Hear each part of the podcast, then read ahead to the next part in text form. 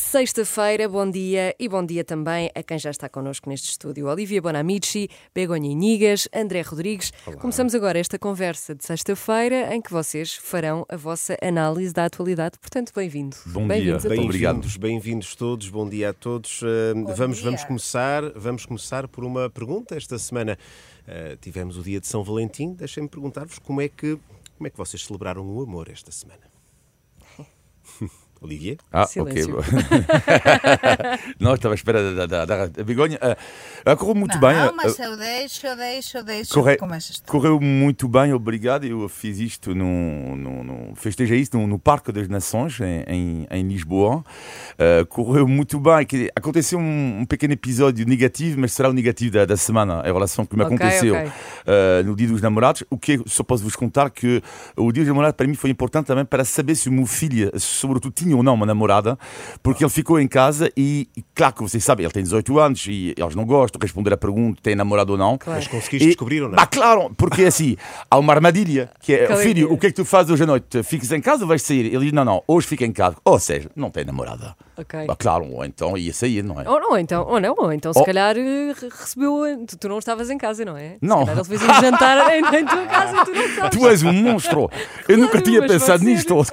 Ele diz, não, fica em casa e ela foi à minha casa. Foste ao frigorífico ver se estava lá alguma não, coisa. Não, não, não vi. Muito begonha.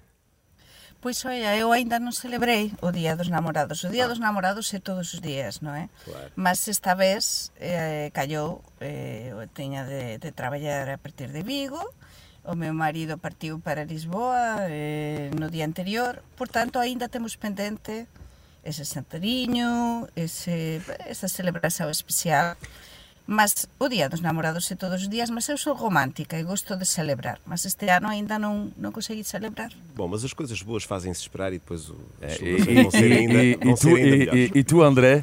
Bom, eu celebrei, olha, entre o trabalho e, e a família, ah. uh, mas, mas, foi, mas foi um bom dia. Ah, foi um, é sempre um bom dia. Eu estou um bocado com uma vergonha, é todos os é dias. Todos os dias. É e a, a, a Teresa fica calada. É, é a Teresa. É, eu, eu, acho que estão à espera que avancemos, não é? é, é isso. Uh, posso avançar, André? Ai, ai, ai, Se não queres responder à pergunta, podemos avançar. Não, olha, sim. tive um dia muito tranquilo. Estou numa fase da vida muito tranquila. Vamos Bom, então. Ou seja, já entendemos, já entendemos o que isso significa. Sim, sim. Uh, vamos então avançar uh, para outros temas. Está a ouvir o Visto Fora, é uma parceria Renascença Euronet, a rede europeia de rádios.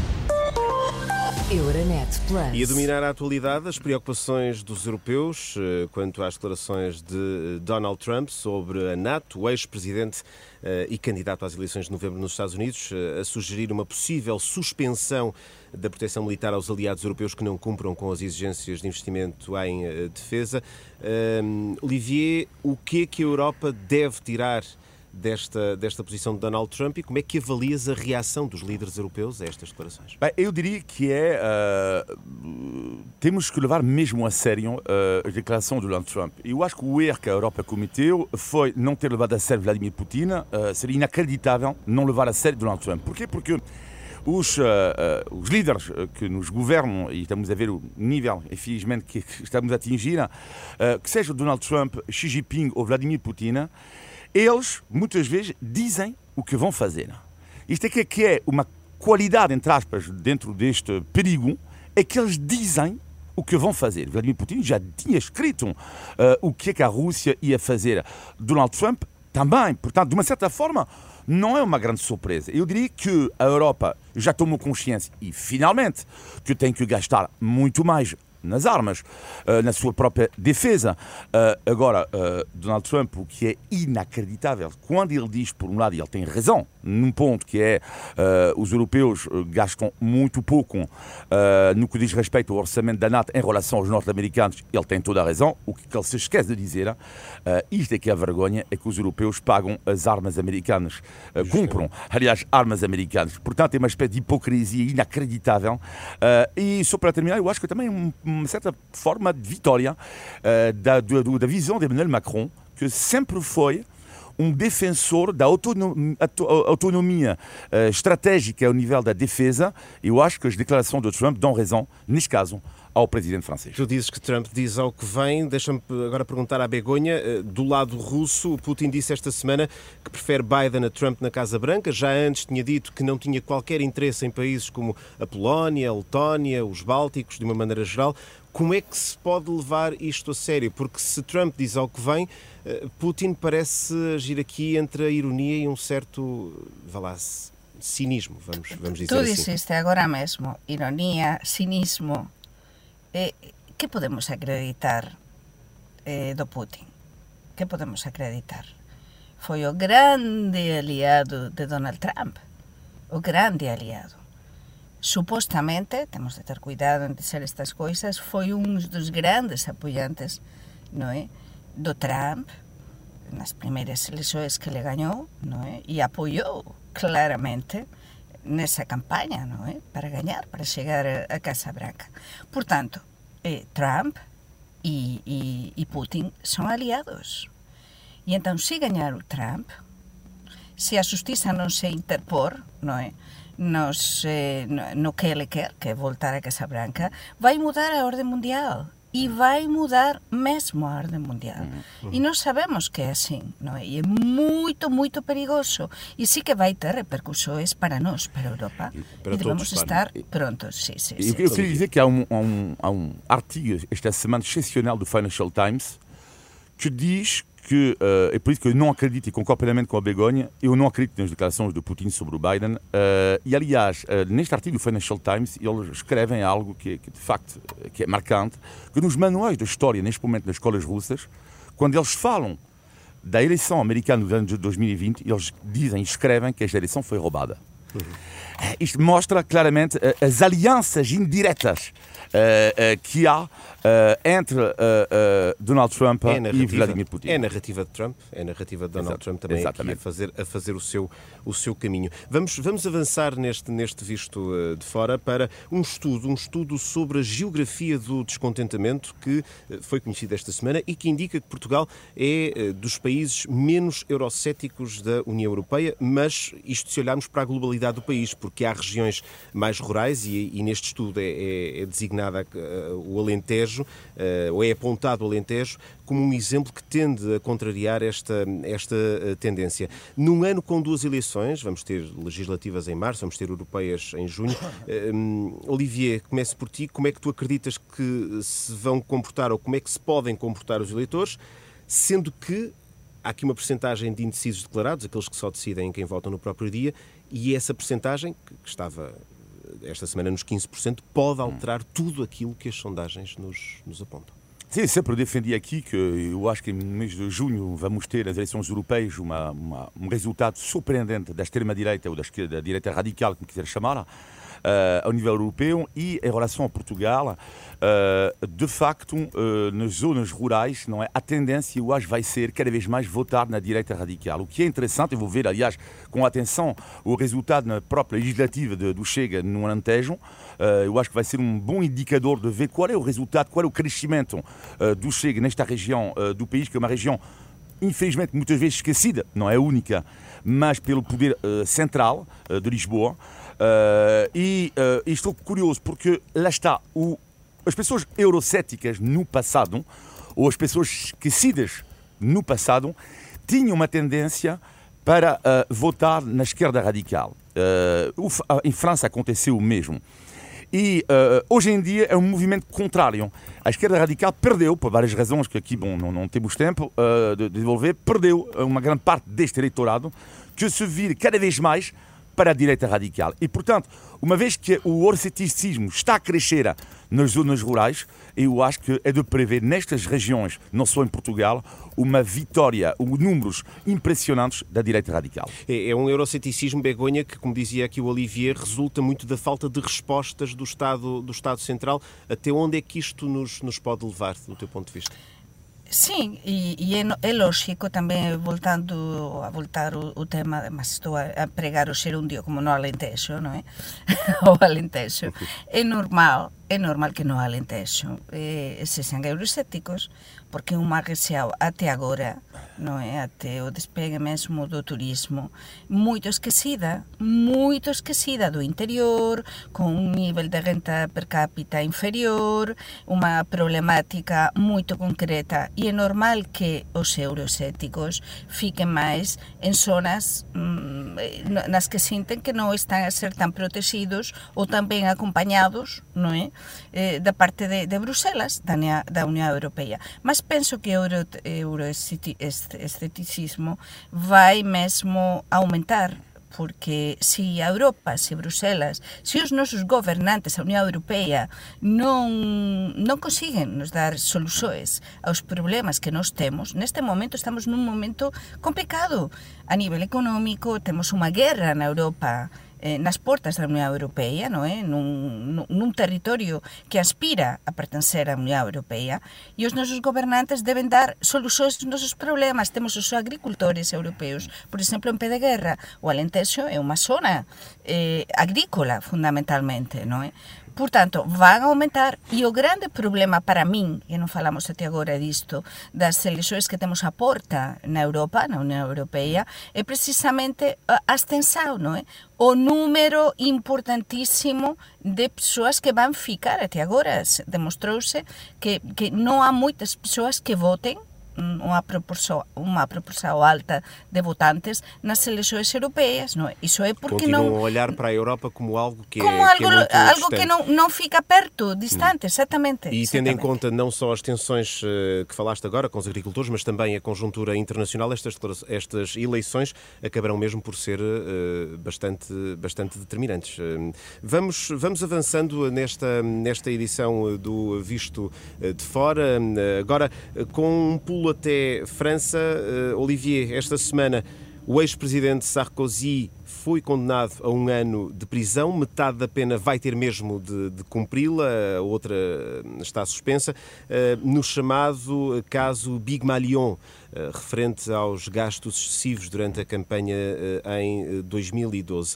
Numa altura em que vamos assistindo, também aqui em Portugal, ao envolvimento de decisores políticos em casos, em casos com justiça, este caso de Sarkozy é um sintoma, um sinal de que a justiça francesa é mais, é mais severa no escrutínio com os políticos do que, não. Do, por exemplo, noutros países europeus? Não, claramente não. Uh, eu, para já, fiquei surpreendido na questão do visto, visto de fora, que chamamos de visto de fora, das notícias que saíram em Portugal, que é Sarkozy condenado a seis meses efetivo Uh, não é bem assim. Primeiro, ele fez, vai fazer um recurso. E segundo ponto, é a convicção, mas é mais do que óbvio, é que se for confirmada esta pena, eh, vai, vai acabar numa pulseira eletrónica.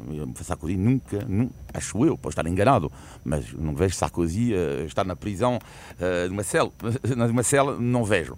Eu acho que vai acabar na pulseira eletrónica. O que é também super interessante é que nenhum jornal francês, digo, repito, nenhum, fez a sua capa com esta notícia. E porque, já falei disto aqui várias vezes, que é, uh, infelizmente, já não é uma surpresa para, os, para a opinião pública francesa. Ou seja, parece que os franceses habituaram-se completamente ao contrário daqui. Isto é super interessante, porque aqui há sempre um sentimento de mais de revolta. Uh, em França, este sentimento de revolta já quase acabou. É engraçado, do tipo, olha, eles são assim, portanto não, não há mais nada. Não há nenhum jornal que tenha feito uma capa. E o que é interessante é que, por causa da justiça que não funciona bem, ou por causa dos políticos que não tiram as suas próprias ilações, é que os franceses, uma sondagem que diz 70% dos franceses consideram os políticos franceses corruptos. O que é falso. É falso. Ou em Portugal, 70% também, se fizer uma sondagem, iam pensar a mesma coisa. É, é, é falso. Claro, a, a demagogia é hoje em dia é achar que os políticos todos são corruptos. É uma demagogia. Quer dizer, onde, onde, pegamos esses 50 políticos. Uh, quantos políticos, estou, estou a falar de, de prova ou indício de prova, são corruptos? Quantos, a porcentagem? 2, 3%. Mas não, na cabeça das pessoas é quase 70, 80. E porquê? Porque como não há decisão de justiça forte, ou os políticos como Sarkozy, que, anda nas, que andava nas televisões e nos jornais convidados como se nada fosse, as pessoas têm a tendência para pensar exatamente que oh, O mundo é assim, que os políticos são no mesmo saco, que é para mim um enorme erro de demagogia. Por falar em políticos, eh, saímos deste, deste caso em França, desta condenação de Sarkozy. Vamos avançar eh, agora contigo, Begonha, para as eleições regionais uhum. neste domingo na Galiza. Muito rapidamente, é. há aqui um nome a reter. Ana Ponton, ela é a candidata do Bloco Nacionalista Galego. Há sondagens que apontam uma subida considerável nas intenções de voto neste partido independentista, que poderá ser a segunda força política, poderá vir a ser eh, depois de domingo. Um cenário que contraria uma histórica maioria absoluta do PP no Parlamento galego. Que impacto é que isto pode ter, Begonha? Primeiro, eh, estamos ante unha a campaña electoral máis emocionante das eleccións regionais da Galiza. En España temos unha situación agora moito interesante para os analistas, de moitos nervos para os políticos participantes nesta campaña, non é? Porque é verdade, eh, cando comezou a campaña na Galiza, nas regionais, nas autonómicas de 18 de febreiro, o Partido Popular, todas as sondaxes daban unha clara maioría absoluta para o Partido Popular de Alfonso Rueda, o sucesor de Feijó, o líder actual do Partido Popular. Que aconteceu? Que a medida que avanzou súa campaña, eh, meteuse ou meteranse os temas nacionais da campaña, por iso esta campaña e estas elexoes deste domingo xa un exame nacional e o bloque nacionalista galego, que é similar tamén ao bloco de esquerda, mas independentista, non é? E afín tamén os independentistas da Cataluña e do País Vasco, non é? Da Bildu, eh, comenzou a suavizar a súa imaxe independentista, a blanquear bastante a súa imaxe e a subir, digamos, en porcentaxe de votos. Por tanto, isto que vai facer? Que si o Alfonso Rueda, o candidato do Partido Popular, neste domingo non tivera maioría absoluta porque precisa mesmo da maioría absoluta para gobernar, e dizer, parece claro que ele vai gañar, mas ten de gañar con maioría absoluta, se Ana Pontón, como explicabas, eh, a líder do, do bloque nacionalista galego, fica en segunda posición e por trás, que vai ser unha derrota histórica do Partido Socialista, en terceira posición o Partido Socialista, vanse coaligar, e tamén se obtiver voto sumar de Yolanda Díaz algún eh, se o tiver eh, algunha representación parlamentar, vanse coaligar nun goberno tripartito, digamos, e tirarán ao Partido Popular do poder, mas non só iso, teremos por primeira vez un goberno regional nacionalista e independentista na Galiza que ten unhas liñas moito parecidas eh, ideolóxicas con os independentistas de Cataluña Vamos. e os independentistas da Bildu. Por tanto, podemos entrar nun novo ciclo. Vamos Tudo está aberto. pelos resultados das eleições de domingo na Galiza. Vamos agora, Teresa, avançar para outra página deste Visto Vamos sim, lembramos que está a ouvir o Visto Fora, que é uma parceria Renascença-Euronet, a rede europeia de rádios. Euronet Plus. Milano. Zagreb. Bruxelas. Sofia. Riga. Euronet Plus, a rede europeia de rádios para compreender melhor a Europa.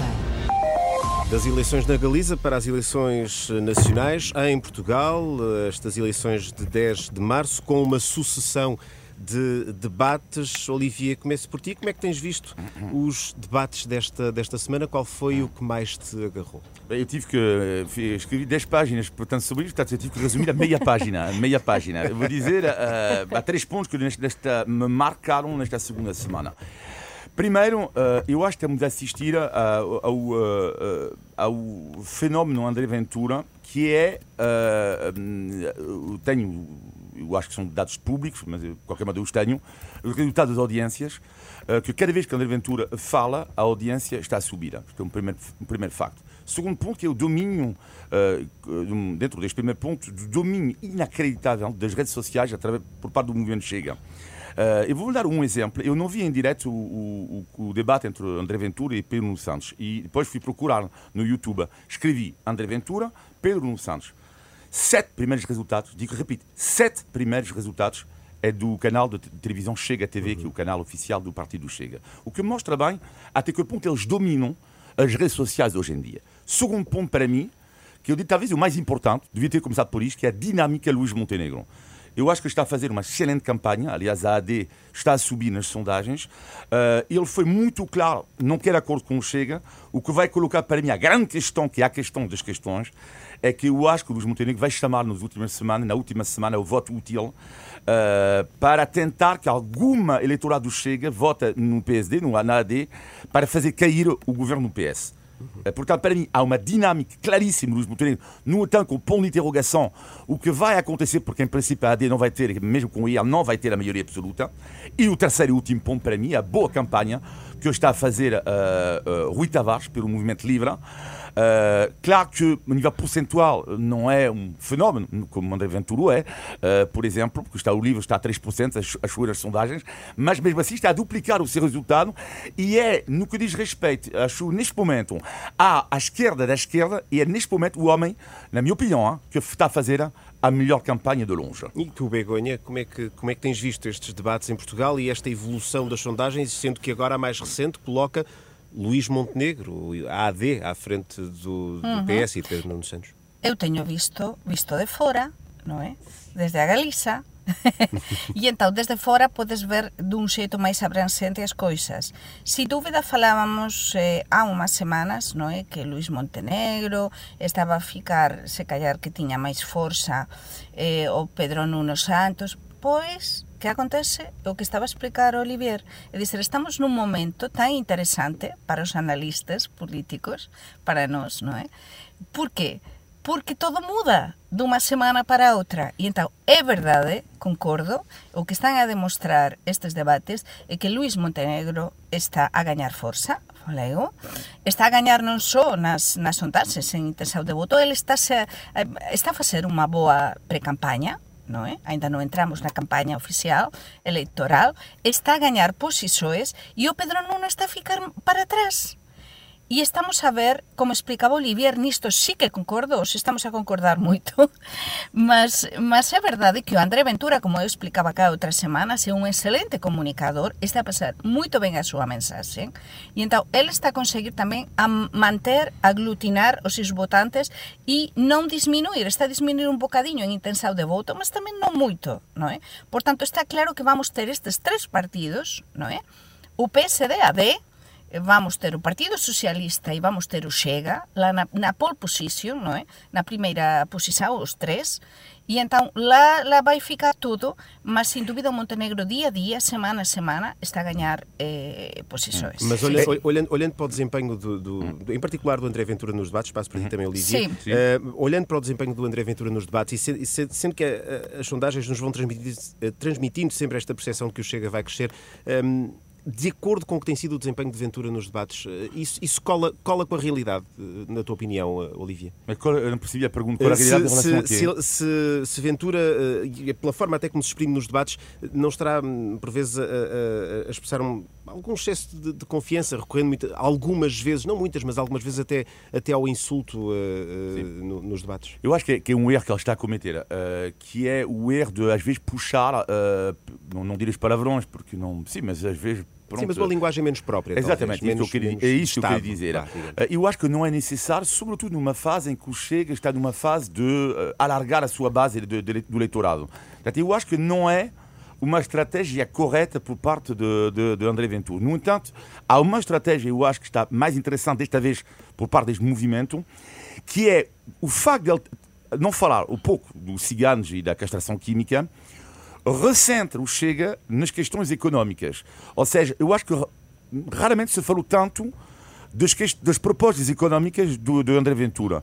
Para mim, eu acho que ele não está a ser a, a, a, convincente neste aspecto de questões económicas, mas o bom ponto para mim deste partido, junto do eleitorado, é que nunca se falou tanto das propostas económicas do Chega. Ou seja, as pessoas já não veem apenas só o Chega como a questão dos ciganos, do... e é por isso que ele está a 16%, 16 nas sondagens. Portanto, é. E o último ponto. Dá uma imagem é... mais moderada, talvez. É, é, exatamente. E o último ponto, enfim, um ponto de reflexão, é que será o dia 10 de março a resposta, mas enfim, quando eu ouço alguns comentadores dizer uh, que cada vez que o Ventura fala que ele é o derrotado do debate, uh, que é que eu tenho a dizer sobre isto? É a dizer que, é claro, cada um tem a ter a sua opinião, mas eu acho um pouco e estranho que cada vez que fala... entre cadeias de televisão, porque uns dizem, numa, numa determinada estação de televisão dizem que Ventura é vencedor, noutra dizem não, que é perdedor. Mas a maioria, a, a maioria, das, de, de, de, a maioria das vezes que há, que há aquela pontuação, muitas vezes vejo André Ventura alegadamente derrotado. Uhum.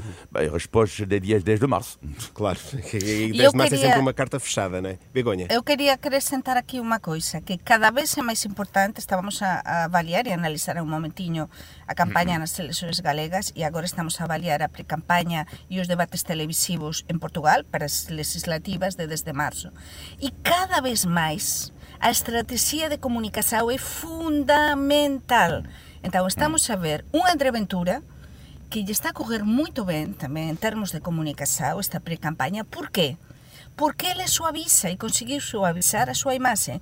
Sabe que se tira, se tira do tapete e, e poe por baixo do tapete eses temas máis polémicos, ele gaña máis votantes. O centro, non é? é? começa a aproximar E máis o mesmo que explicaba antes da Ana Pontón do partido na, do, do Bloque Nacionalista Galego e dizer estes partidos que conseguen suavizar os líderes a súa imaxen aproximan ou se aproximan máis das persoas e, sobre todo, os líderes políticos que consiguen comunicar, que transmiten unha imaxen que gostan, da que gostan as persoas e que consiguen comunicar, o cual non é fácil, unha mensaxe clara que as persoas perceben e que as persoas fican admiradas e dicen gosto deste líder. Entón, iso cada vez é máis importante, máis do que os propios programas electorais. Begonha, vamos, Begonha Olivier, vamos avançando eh, neste, neste visto de fora. Agora, eh, para a atualidade nacional, vamos, vamos começar a, a- retirar eh, pressão, estamos perto do fim de semana. Vamos falar de turismo, vamos falar de boas notícias, os números do turismo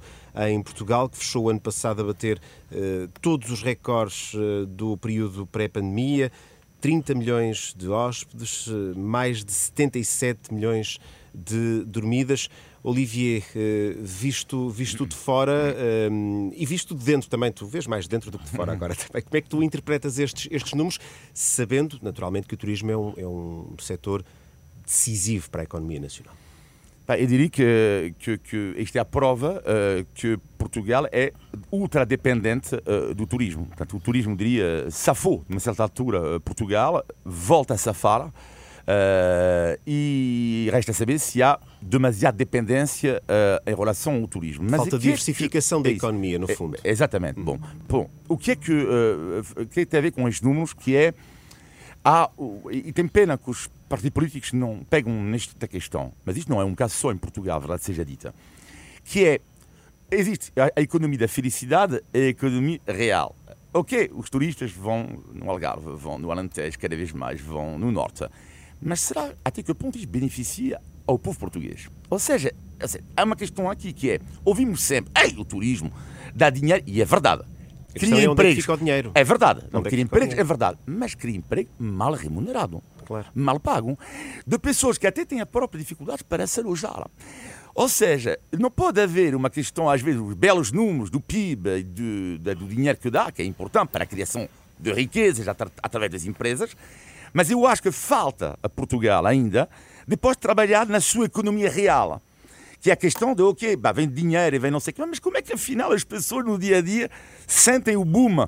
As pessoas que trabalham nesta área, que contratam tantas pessoas nesta área. Ora, isto há um trabalho enorme eh, para fazer em Portugal ainda. Begonha. Sí.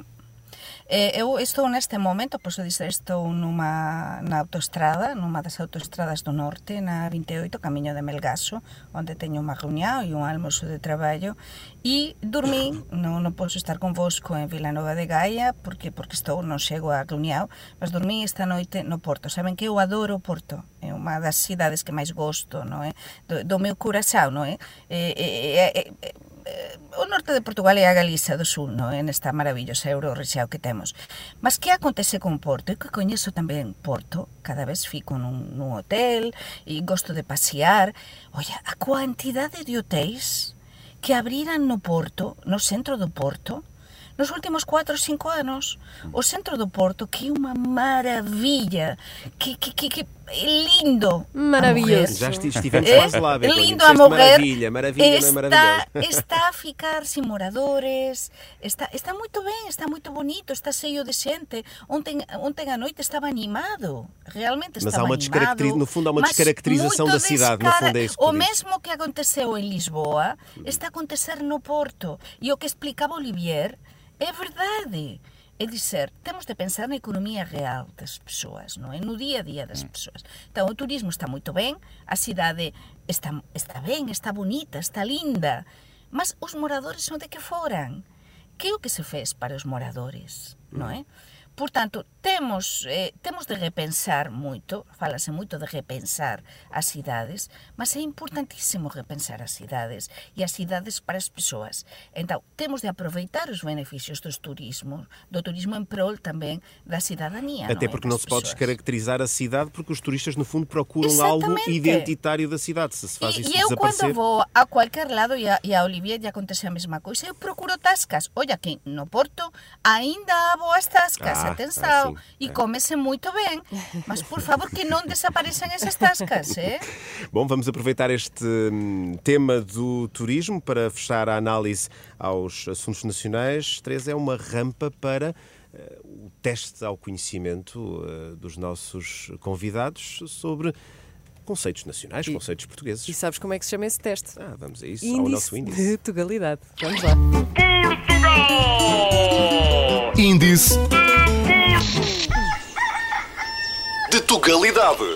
Para os ouvintes mais atentos do Visto de Fora, foi há uns episódios que eu perguntei ah, sobre primeiros nomes em Portugal, nomes próprios. Certo. Antes de- da pergunta de hoje, ah, eu pergunto-vos, Olivier e Begonha, ah, Olivier Bonamici e Begonha Inigas. Isto para um português são, são apelidos assim muito exóticos, muito diferentes.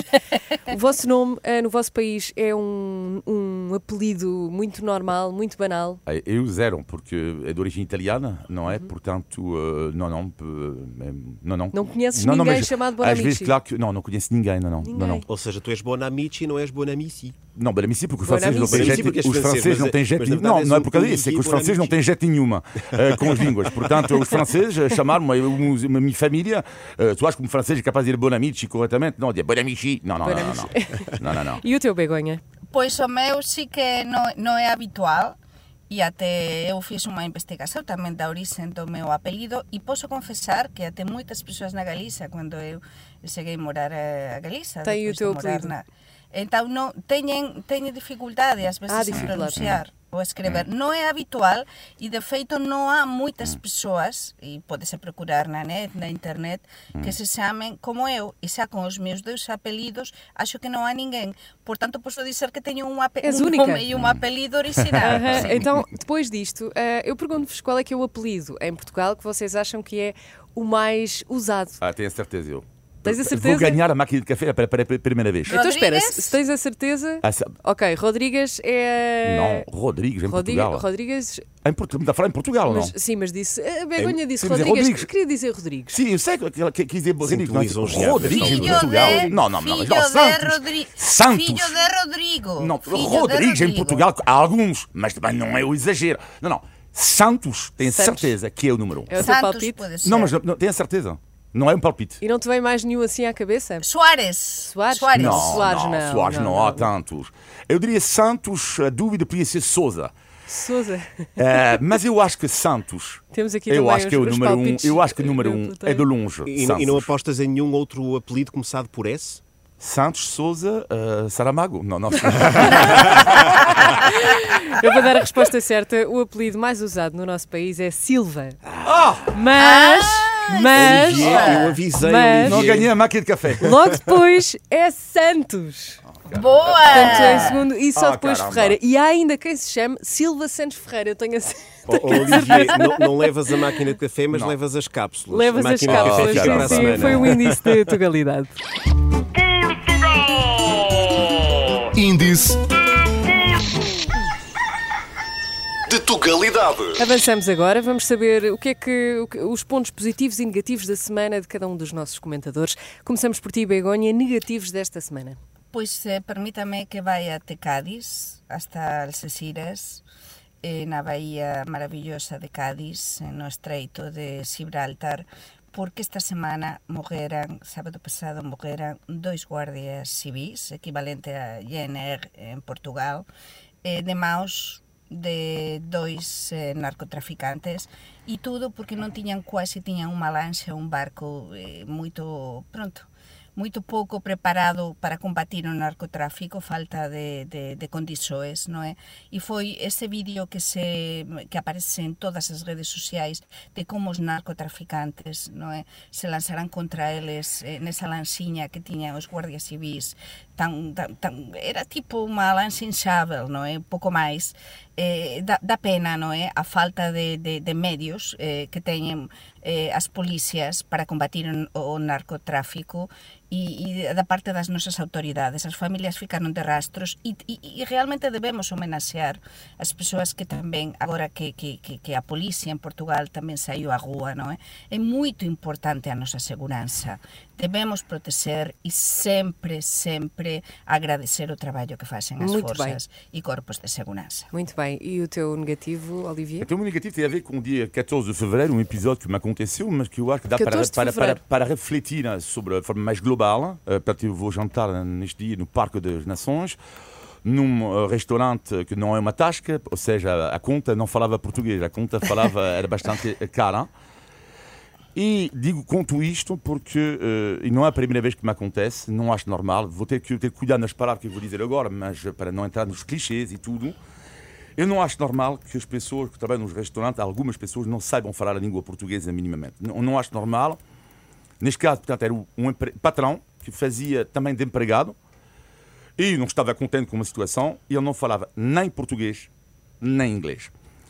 Eu não acho normal. E já me aconteceu também no Algarve, num restaurante de francos, por exemplo, ser servido por homens que nem sabiam falar português, nem sabiam falar inglês. Ou seja, vamos ver uma coisa. Num trabalho de serviço, portanto, um restaurante é um serviço. O serviço trabalha para o público. Ora, aqui a língua é a língua portuguesa, que eu saiba, a língua oficial do país. Eh, e, portanto, eu acho que o mínimo do mínimo, mesmo que tu, tu podes tirar umas aulas antes de abrir um negócio. Porque é uma questão de respeito em relação. Porque um português não tem obrigação, por exemplo, neste caso, de falar inglês, sequer. Portanto, às vezes eh, eh, dá jeito, claro, falar inglês, como é óbvio. Mas eu não acho normal. E sem cair na xenofobia, não é? Eu repito, esta questão da língua tem que ser vista nas lojas, tudo isso, minimamente saber a língua portuguesa. Olha, no outro dia, por acaso, se me permites só esta nota, hum, escrevi nas redes sociais sobre os restaurantes que não têm o menu, a carta, em português. Que não existe uma carta em português. Isso também me faz muita confusão. E, e o homem respondeu-me, e o homem respondeu-me, então, mas eu cheguei aqui há seis meses. Eu respondi, mas seis meses não sabe dizer eh, bom dia, obrigado, de nada. Seis meses. E depois, espera aí, a conta não é uma conta tasca. É que se fosse uma conta tasca, eventualmente, aí, olha, sabe, às vezes, aquele restaurante, outro dia, ok, não faz.